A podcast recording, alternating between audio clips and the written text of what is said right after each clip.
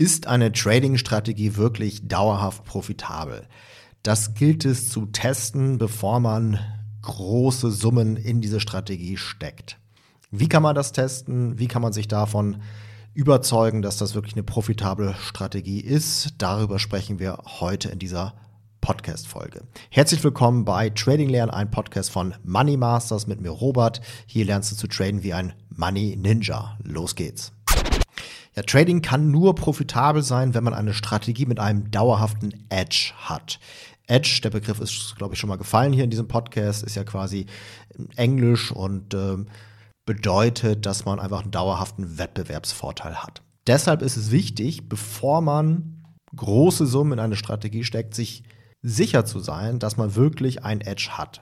Man kann dazu einfach Strategien von anderen profitablen Tradern übernehmen und daran glauben, dass die Strategie profitabel ist, oder man kann sich selbst davon überzeugen. Wenn man mit eigenen Augen, basierend auf harten Zahlen, sich davon überzeugt hat, dass eine Strategie profitabel ist, dann stärkt das natürlich das Vertrauen in die Strategie und erhöht auch die Motivation, die Strategie langfristig anzuwenden. Und wenn dann vielleicht kurzzeitig die Strategie mal nicht funktioniert, was durchaus normal ist, weil keine Strategie funktioniert immer, besonders die hochprofitablen Strategien haben auch einfach mal Phasen, wo sie halt nicht so gut funktionieren. Dann hält aber das Vertrauen in die Strategie, ja, einen davon ab, Strategie-Hopping zu betreiben. Und Strategie-Hopping, das ist eigentlich nie eine gute Idee. Man braucht einen klaren Fokus. Ja, wie überzeugt man sich jetzt davon, dass eine Strategie wirklich funktioniert? Natürlich, indem man sie testet.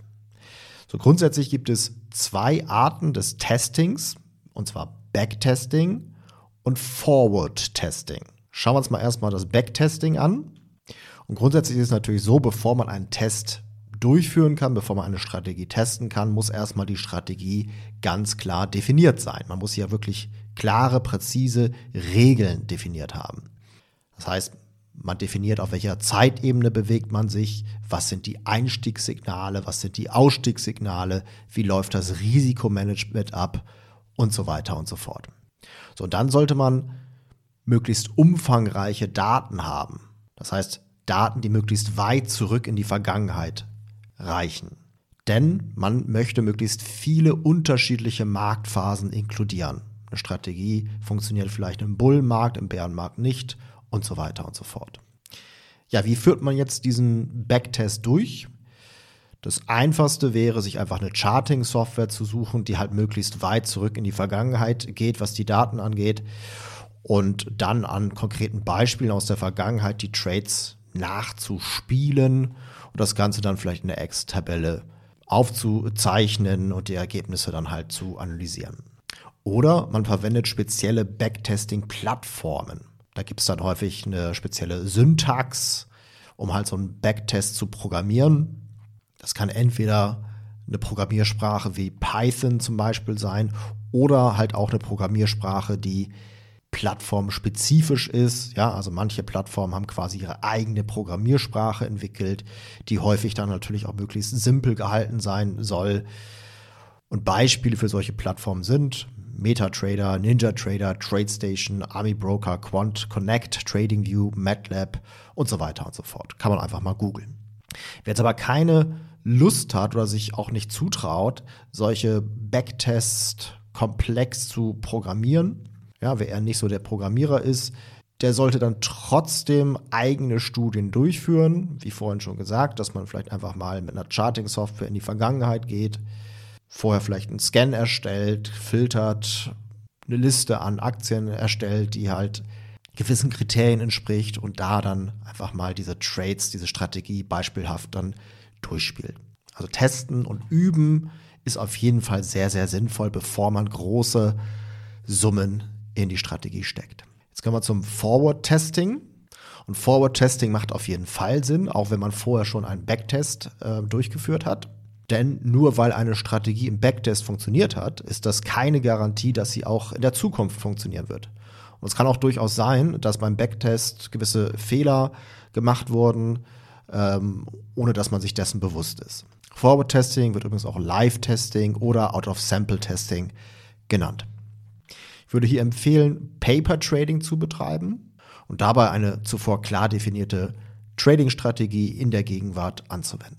Dann sollte man natürlich das Ganze auch dokumentieren. Ja, also das heißt, man hat ein Trading-Journal. Das kann auch einfach nur Excel sein. Oder es gibt auch kostenpflichtige Dienste, die man dafür nutzen kann. Und dann kann man halt das Trading-Journal hinterher auswerten. Paper Trading, das ist wahrscheinlich äh, den meisten klar, aber ich sage es trotzdem nochmal, bedeutet, dass man ein Demokonto hat und darin mit Spielgeld tradet. Das ist durchaus für den Anfang zu empfehlen ja, fürs Forward-Testing oder auch generell einfach, um Erfahrung zu sammeln, vielleicht auch sich mit der Plattform vertraut zu machen. Und da gibt es halt auch Broker, die das äh, standardmäßig anbieten, wie zum Beispiel Interactive Brokers oder auch ein Reseller von Interactive Brokers wie CapTrader.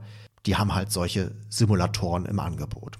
Und dabei ist es natürlich generell eine gute Idee, Paper Trading auf derselben Plattform zu betreiben, auf der man auch später dann mit Echtgeld traden möchte damit man sich auch mit der Plattform schon mal vertraut macht.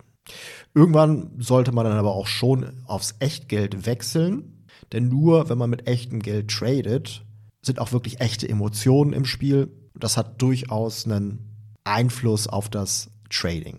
Also erst Paper Trading, dann vielleicht erstmal mit wenig Echtgeld, ja, mit kleinen Summen, einfach um da schon mal so ein bisschen echte Emotionen bei zu haben. Und dann kann man halt, wenn man eine gewisse Sicherheit erlangt hat, das Kapital erhöhen.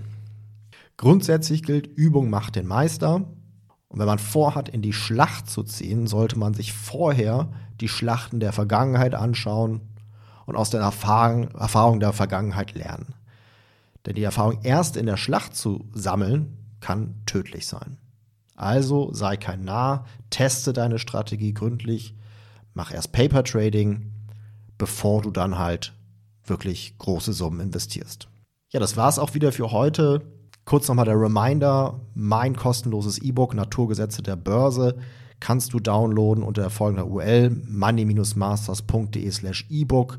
Darin spreche ich über Marktstruktur, ist ein ganz wichtiges Thema. Wenn du erfolgreich profitabel traden möchtest, musst du dich mit dem Thema auseinandersetzen. Deswegen nutze diese kostenlose Möglichkeit money-masters.de slash ebook. Ansonsten möge das Momentum mit dir sein. Bis zum nächsten Mal. Ciao, ciao.